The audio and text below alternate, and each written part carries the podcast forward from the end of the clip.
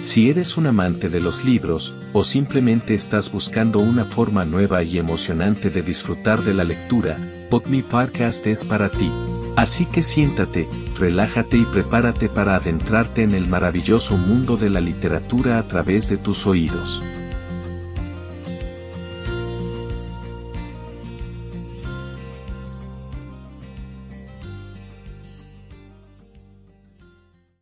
Capítulo 9. La sabiduría del cuerpo. En lugar de ser un lujo, las emociones son una forma muy inteligente de conducir a un organismo hacia ciertos resultados. Antonio Damasio. Una de las cosas que más llama la atención en la filosofía del mindfulness es la manera tan sorprendente y respetuosa en la que se habla del cuerpo. Desde el punto de vista de la mente dualista y condicionada, el cuerpo no es nada más que una maquinaria extraordinariamente compleja que está a sus órdenes. Es como si la cabeza pensara que el cuerpo está para pasearla de un sitio a otro, de aquí para allá. Por eso, la frase, la mente sobre la materia, tiene tanta aceptación, porque está muy alineada con nuestra manera condicionada de pensar. Para la mente dualista, considerar que el cuerpo es un siervo dispuesto a aceptar su superioridad y a atender todas sus exigencias es algo que le aporta una satisfactoria sensación de dominio, estatus y seguridad. Qué duro resulta el golpe cuando el cuerpo se harta y dice no. Por eso, porque vemos al cuerpo como un objeto, como una máquina, le tratamos muchas veces tan mal y con tan poca consideración. Esto se nota desde comer y beber en exceso hasta no suministrarle el descanso y el ejercicio físico que tanto necesita. No comemos con el cuerpo, sino con los ojos, con el ansia y con las prisas. No saboreamos, sino que engullimos. Cuando, además, comemos deprisa, ingerimos grandes cantidades de aire que luego hinchan el estómago y el colon y producen todo tipo de molestias. Saborear los alimentos favorece la pérdida de peso entre otras razones porque comemos más despacio. Tampoco le damos al cuerpo el descanso que necesita porque la mente quiere seguir haciendo cosas y por eso irse a dormir se vive muchas veces como una desagradable pérdida de tiempo. Dormir menos de siete horas es nocivo para la salud y para el equilibrio mental, por más que algunos digan que, ya dormiremos bastante cuando nos muramos. Nuestro cuerpo, que es un cuerpo del paleolítico, también necesita movimiento, necesita ejercicio y cuando no se lo damos, tampoco estamos prestando atención a sus necesidades más esenciales. La mente dualista trata muchas veces al cuerpo como si todavía estuviéramos en la época de la esclavitud. El mindfulness nos enseña que la mente está en estrecha relación con el cuerpo, y por eso nos dice cómo relacionarnos con él de una manera radicalmente diferente a como habitualmente lo hacemos. El cuerpo ya no es para el practicante de mindfulness una maquinaria biológica sumamente sofisticada sino un ente con una inteligencia muy superior a la que tiene la propia cabeza. Solo una inteligencia así sería capaz de mantener en armonía a los aproximadamente 60 trillones de células que componen el organismo. Me gusta distinguir tres estratos o niveles cuando prestamos atención al cuerpo. El primero es el de las sensaciones corporales, es decir, aquello que notamos, aquello que apreciamos a través de los sentidos. Podemos notar, por ejemplo, sensaciones de calor o de frío, de tensión o de relajación, de confort o tal vez de dolor, un mayor peso o una mayor ligereza y así, un largo etcétera. A medida que vamos aumentando la capacidad de atención, pueden aparecer otras nuevas sensaciones, de la misma manera que aparecen nuevas cuando uno come en silencio prestando plena atención a lo que está comiendo. Al segundo estrato que se puede acceder a través de la práctica del mindfulness es el emocional. La importancia de este es enorme, porque como dice el Dr. Bessel van der Kolk, el cuerpo siempre lleva la cuenta. Cualquier incidente que tuvo el suficiente impacto emocional como para condicionar la mente queda registrado en el cuerpo como una sensación. El cuerpo es también nuestro inconsciente y por eso en sus músculos, en sus órganos y estructuras se guarda el recuerdo de experiencias emocionales intensas que hemos tenido a lo largo de la vida. Por eso se recomienda que si durante la práctica del mindfulness se empiezan a revivir experiencias asociadas a recuerdos muy dolorosos, se procesen poco a poco, de la misma manera en la que meteríamos poco a poco los dedos del pie en un agua que sospecháramos pudiera estar muy fría, en lugar de zambullirnos de golpe en ella. Para esto suele ser muy efectivo volver a llevar la atención a las sensaciones de la respiración, lo cual genera con rapidez una experiencia de relajación, calma y serenidad. El tercer estrato es mucho más sutil y lo es porque hablamos de entrar en contacto con la misma vida. El organismo está animado por la vida, esa que hace que los campos florezcan en primavera y que las aves vuelen en el cielo. A muchas personas les desconcierta que otra pueda tener experiencias tan profundas prestando simplemente atención a su cuerpo. Olvidan que éste está vivo y está por consiguiente animado por la sabiduría de la propia vida. Hablamos de una sabiduría de otro orden al que pretende tener nuestra mente condicionada, una que no solo no es sabia, sino que, además, está fundamentalmente anclada en el recuerdo de las experiencias pasadas. Considerar, en el campo de la medicina, la sabiduría del cuerpo como un principio de excepcional importancia ya no resulta para nada esotérico. Si analizamos, por ejemplo, el funcionamiento del tubo digestivo, figura 8, del que ya dimos unas pinceladas anteriormente, tal vez nos sorprendan los siguientes datos que aportan una visión muy diferente a la clásica de que el tubo digestivo solo sirve para asimilar los alimentos que ingerimos. Veamos algunos de estos. El tubo digestivo tiene 500 millones de neuronas, es decir, cinco veces más neuronas que la médula espinal. Esto lo convierte en un organismo pensante, aunque esta forma de pensar sea tan distinta a eso que nosotros entendamos por pensar. Hablamos, por consiguiente, de la existencia de un verdadero cerebro en el tubo digestivo de uno que se conecta con el que tenemos dentro del cráneo compuesto por 100 mil millones de neuronas y con el que tenemos en el corazón compuesto por 40 mil. El 80% de la función del sistema inmune, de ese sistema que nos protege de las bacterias, los virus y los tumores, depende del tubo digestivo. El 90% de la producción de serotonina, la hormona y neurotransmisor que más importancia tiene en el estado de ánimo, se genera en el tubo digestivo. El Brain-Derived Neurotrophic Factor, BDNF, y que es esencial para que se formen nuevas conexiones entre las células del cerebro y nuevas neuronas a partir de células madre. Se produce en gran cantidad en el tubo digestivo, atraviesa la barrera hematoencefálica, penetra en el tejido cerebral y lleva a cabo su función.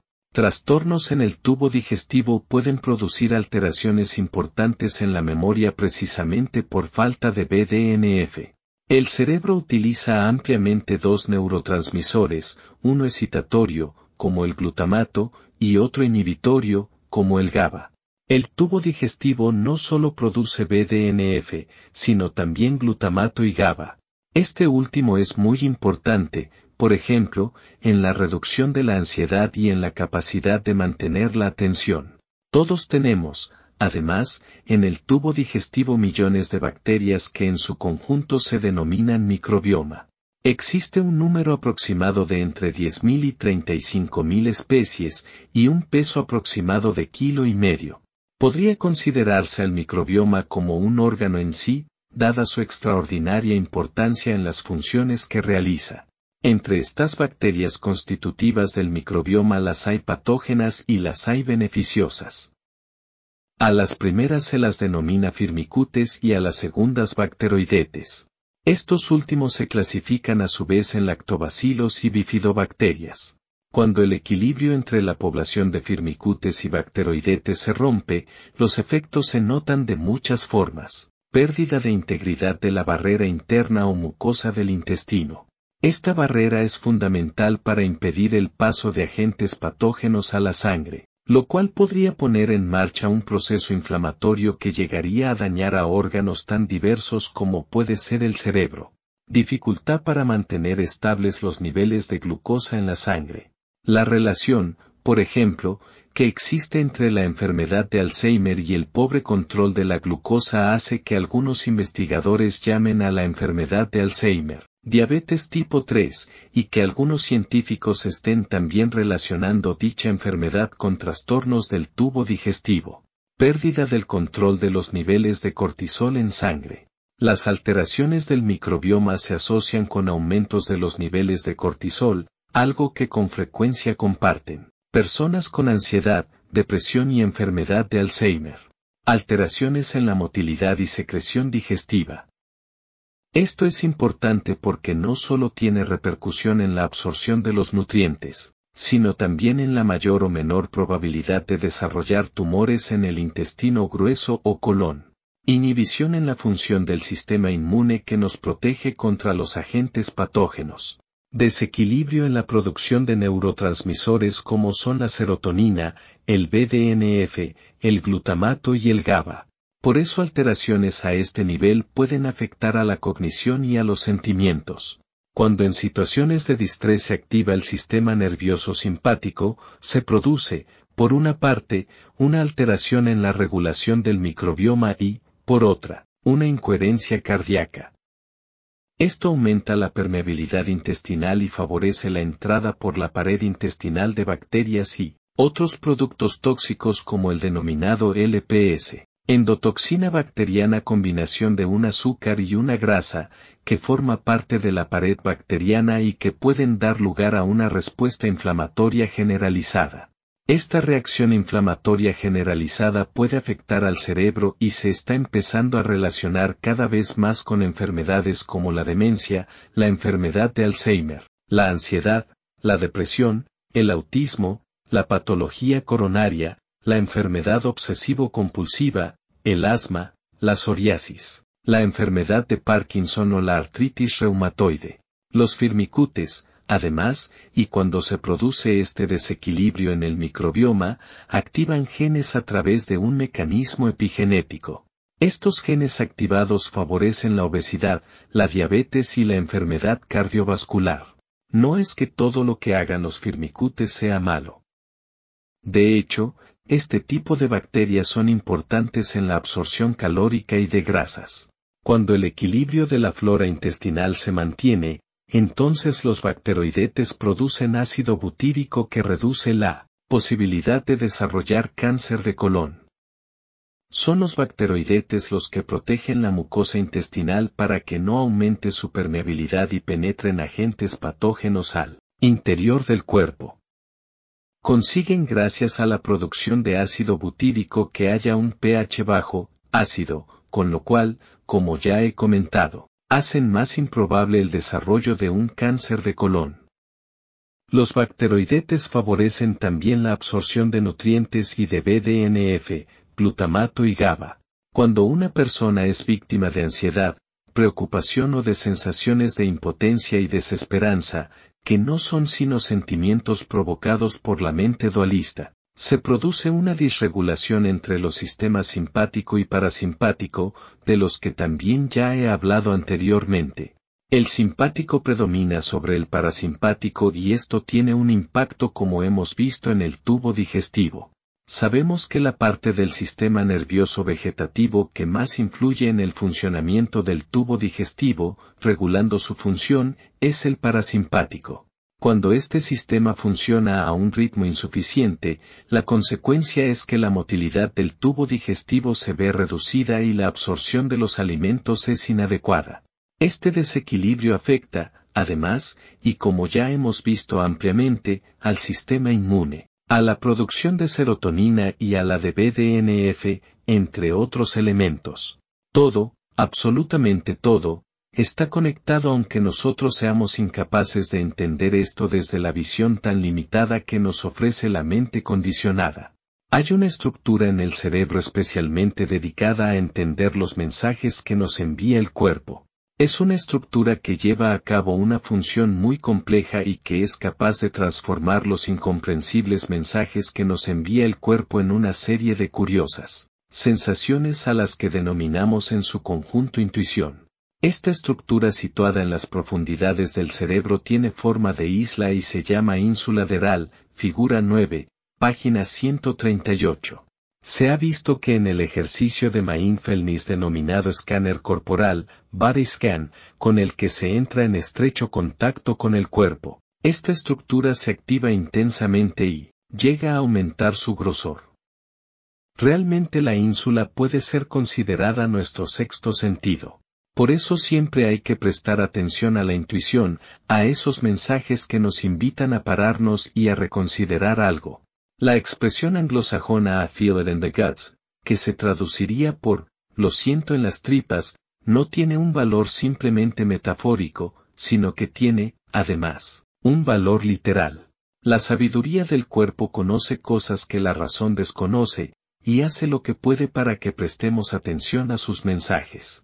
Si realmente desarrolláramos esa competencia de saber conectar con el cuerpo para escuchar lo que nos está diciendo, entenderíamos muchas de nuestras reacciones, reacciones que tienen su origen en experiencias vividas y que han dejado su huella en nuestro cuerpo. Otras de las prácticas extraordinariamente importantes en él, mindfulness son el caminar con atención plena, o mindful walking, y el yoga. En el mindful walking se camina lentamente prestando plena atención a las sensaciones del cuerpo en movimiento. Entrenamos la atención para que esté plenamente presente a lo largo de un desplazamiento en el que, aunque nos movemos siguiendo una determinada intención, en realidad no queremos llegar a ningún sitio. No es un caminar para llegar, sino para sentir las sensaciones al caminar. De la misma manera que en el mindful walking, en la práctica del yoga se presta atención al cuerpo en movimiento cuando se realizan las distintas esanas o posturas. De lo que se trata es de entrar en contacto más íntimo con el cuerpo, viéndolo como un centro de sabiduría y no como una maquinaria altamente sofisticada. Por eso nos resulta muchas veces tan incomprensible que personas que practican disciplinas como el yoga o el qigong puedan reportar efectos tan beneficiosos en su salud, en su elasticidad, en su nivel de energía y en su estado de ánimo. Muchas personas no dan crédito a tales cosas porque nadie lo daría si viera al organismo humano como algo mecánico y no como un ente vivo. Es en el cuerpo y no en el pensamiento donde habita la vida.